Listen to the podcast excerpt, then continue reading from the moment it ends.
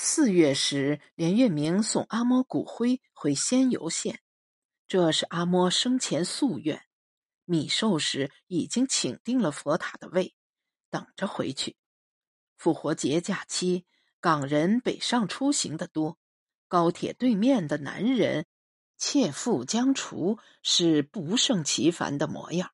那男孩哭闹够了，便看着连月明。眼睛晶晶亮，又盯着连月明手中的包裹。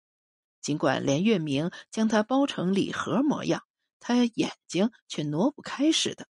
终于问：“里头装的是什么呀？”连月明笑笑说：“朱古力。”孩子便向他索要。孩子爸爸呵斥说：“没礼貌！”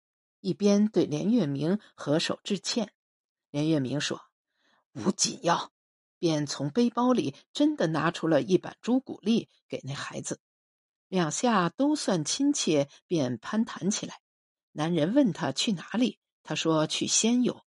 男人说：“那我们同路啊，仙游一年一变，你回去怕不认得啦。”连月明说：“我有三十年没回去了。”男人笑说：“那是变得天翻地覆，我是以往的堂厂子弟。”文革后跟亲戚去的香港，父母还都在，年年都回去。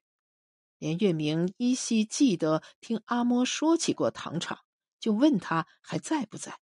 他说早就没有了，关了也好，污染的乌烟瘴气。你去看看，如今木兰溪的水清回去了。连月明就印象深刻一些，想起了这条河。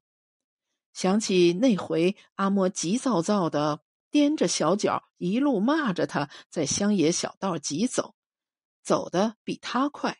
终于太阳落山前，赶到了板头村。阿嬷站在大桥上，眯着眼睛向河水上望，河两岸都是成熟的荔枝，红彤彤的一道湖。那时甘蔗也熟了，溪上有木船，运的都是甘蔗。甘蔗绑得密匝匝，船吃水很深。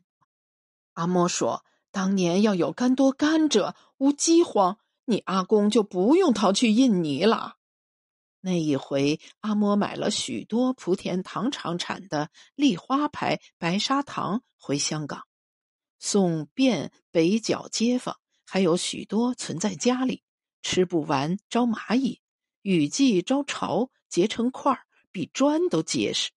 还是不肯丢弃，谁要是动，他就骂，骂得震天响。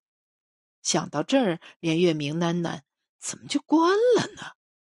男人跟上他的话说：“产业调整呗。一九九八年停产，一千多个工人下岗，我阿爸办了内退，我让他到香港来，死应景，说不甘心，要做糖厂的鬼，就辛苦我们来回跑。”车到了莆田站，连月明和男人一家一起出了站，在站口道别。连月明站在太阳底下等了许久，这才拨了电话过去。电话那头气喘吁吁说：“表叔，我的车在高速上被人追尾了，你和祖阿嬷等等啊。”连月明听到电话那头嘈杂的很，还尖货吵闹声音，忽然间就挂了。他愣愣的站在原地。这时，一辆比亚迪在他跟前停住，车窗摇下来，是方才的男人。男人对他说：“教授，我载你一程。”连月明犹豫说：“不用麻烦，我等等。”男人头往后一扬说：“上车吧，送老人回去，耽误不得。”连月明恍恍惚惚上了车，想起男人的话，问：“造次啦？你点支开？”男人说：“谁会这样毕恭毕敬，抱着一盒朱古力呢？”严月明嗫嚅道：“这怎么好啊？”男人摆摆手：“无好念多做，我毛没忌讳。当年我也是这样送舅公回乡的。”车到仙潭村已是下傍晚，苍茫暮色，余晖里，连月明认出村口那两棵枝叶交缠的榕树。他记得其中一棵遭到雷劈，树冠已经焦黑，然而在树干的中段，竟又生出了一丛旁枝，枝叶甚至已经粗壮葱茏，有气根叶叶垂下，已又落地生根。村口有个离黑的年轻后生迎上前，切切问：“唐叔公啊？”他茫然。后生说：“我是阿胜开仔。”后生接过他的行李，道：“阿爸的车拖去修，他接了你电话，叫我在村口迎着。”他才恍悟，打量下后生说：“叔公叫我发仔吧。您上次和祖阿嬷回来，我还没出生呢。”连月明想。上次回来时比这后生大不了多少，如今自己都是半老的人。他跟着发仔在村里走，周遭不认识，多了许多二层的小楼，都很排场，墙体用贝雕和蚝壳镶嵌作为装饰，好像也看不到什么田地。连月明就问：“还种不种甘蔗？”啊？”发仔说：“不种了。”我细路那阵时，糖厂就关了，种甘蔗做面。连月明问：“那还种什么？”发仔说：“山上种茶叶，种蜜柚，大棚种巴西菇，都好过种甘蔗。”他们经过一处，门口写了“福盛工艺家具厂”，里头有宽绰的厂房，听得见隆隆机器运转的声音。发仔说。这是阿爸开的厂，我同老婆都在里头做工。连月明说：“原来阿胜出息做老板了。”发仔挥挥手，谦虚的说：“这样的厂在我们村里有十几家，我们这个算小的。”说话间就到了阿胜家，也是两层小楼，外头的院墙上也有贝雕装饰。相拼成了醉八仙的图案，洋洋大观，一团锦簇。仔细一看，张国老却是倒坐在一架屁股喷火的飞机上，不知是谁的创意。这时，有个年轻女人抱着孩子迎出来，是发仔的老婆招叔。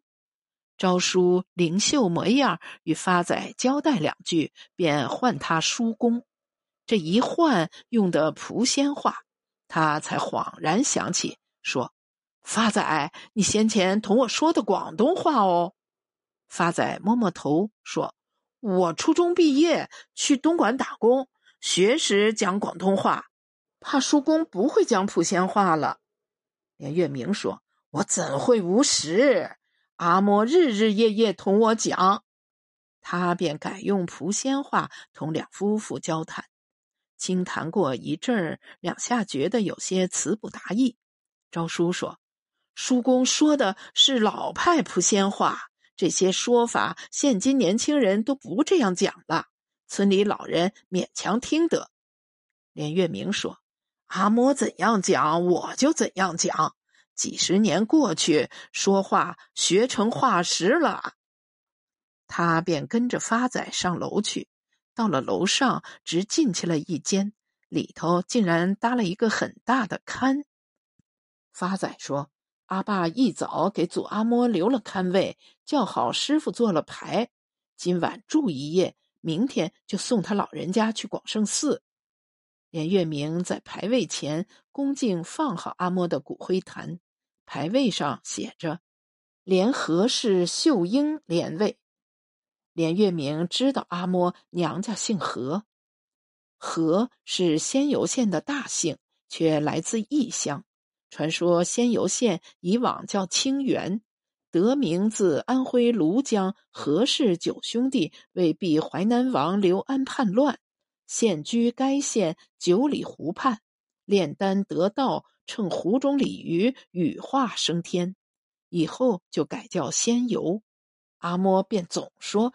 自己是仙人后代，发仔点上香，要和连月明一起拜拜。听到有人砸踏脚步，噔噔上楼来，听人叫他堂叔。回身一看，大头大脑的人是阿胜。连月明竟还记得他当年模样，除了老些，并未大变。阿胜不及和他寒暄，便斥责发仔。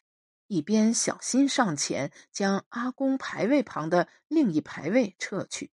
连月明看到那牌位上写的是莲蓉氏，记得阿嬷说，当年她嫁给阿公，旁人都说大吉之音，联合得偶，所以连月明的阿爸小名叫阿偶。六七那年，阿爸出街给英国人乱枪打死，以后家里人便不再吃藕。阿嬷买拖鞋，倒还是爱买鱼戏联合。可有年时也不再买，断了念想。以往的鞋也都收买。后来连月明在安堂听乡党阿金婆说，阿嬷知道阿公回了仙坛，还带了他印尼的老婆。阿胜连连说：“小孩子不懂事，不周到。堂叔和祖阿嬷莫怪罪啊。”连月明说：“也没什么，都算是团聚了。”阿胜说。不好，至少今晚让祖阿嬷和太阿公自己两个说说话。晚上，连月明和阿胜一家人吃饭，又来了旁系几个亲戚。招叔在旁头烧玉果、包润饼，将嫩面团在锅底一旋，再一擦，便是一张薄如纸的饼皮，手势很娴熟。阿胜与连月明喝酒，说：“堂叔。”我这个玉林母，蒲仙方言指儿媳，是福安西坛人，发仔打工认识的。来时上房活，科仔都不会煎，现在也做的似模似样。他阿爹祥迎连月明称堂哥，年近九十岁，耳朵半聋，大约听懂意思，便大声说：“查某就要多做。”他对连月明说：“阿爹，你阿嬷当年在茶某里是一等一，能做满堂流水席。你阿爸小我五岁，长在辈儿上，都还是小孩子，一起玩到大。那年他刚嫁来，过年我磕头叫他阿嬷，他笑笑脸就红，说哪儿来这么大个孙呐？我阿公长房。”当年不放你阿公和四叔公去印尼，是看不得他年轻查某受活寡，多少人出去都回不来。那时还记得他演诗诗，在屋檐下唤你阿爸回来吃润饼，你阿爸吃，我也吃。往后许多年没吃过这么好味的润饼了。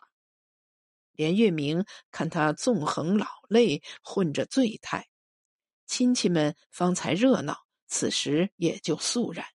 外头有溪声虫鸣，院落里头一株刺桐花期将近，间或簌簌落下，浅浅飘香，香味声色醒了醉饮者的心神。连月明吃一口润饼，细细咀嚼，也是五味杂陈。